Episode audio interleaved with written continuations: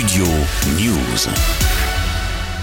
À la veille du vote final du texte de réforme des retraites, huitième journée de mobilisation dans la rue ce mercredi. Dans les cortèges, les manifestants sont nombreux et la contestation ne faiblit pas. En revanche, s'agissant des grèves, ça va mieux, notamment dans les transports. La RATP prévoit un trafic légèrement perturbé dans le métro parisien. Et puis, comptez 3 TGV et 2 TER sur 5 à la SNCF. Tandis qu'à l'inverse, dans les secteurs de l'énergie, les actions se multiplient entre coupures ciblées et blocage des raffineries ou centrales hydroélectriques. Mais depuis trois semaines, ces actions n'ont pas provoqué de blocage du pays, comme annoncé par les syndicats le 7 mars dernier.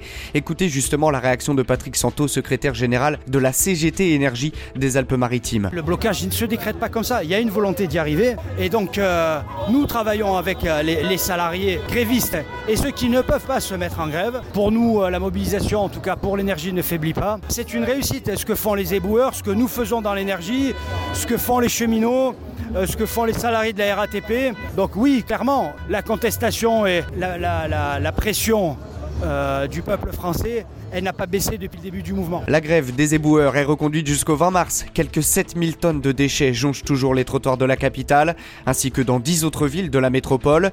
Le ministre de l'Intérieur Gérald Darmanin a demandé mardi au préfet de police de Paris, Laurent Nunez, de réquisitionner des moyens afin d'évacuer les ordures. À noter également que les épreuves du baccalauréat, qui débutent dans moins d'une semaine, pourraient être perturbées.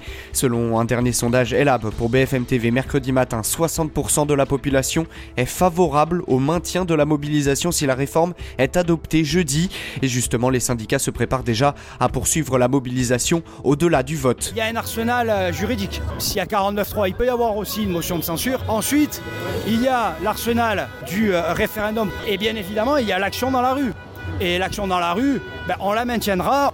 Donc euh, ça prendra le temps.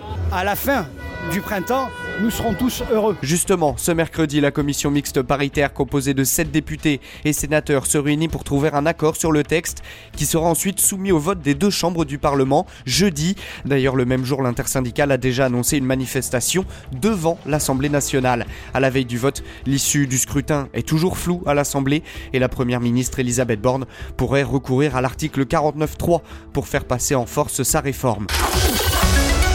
Studio News.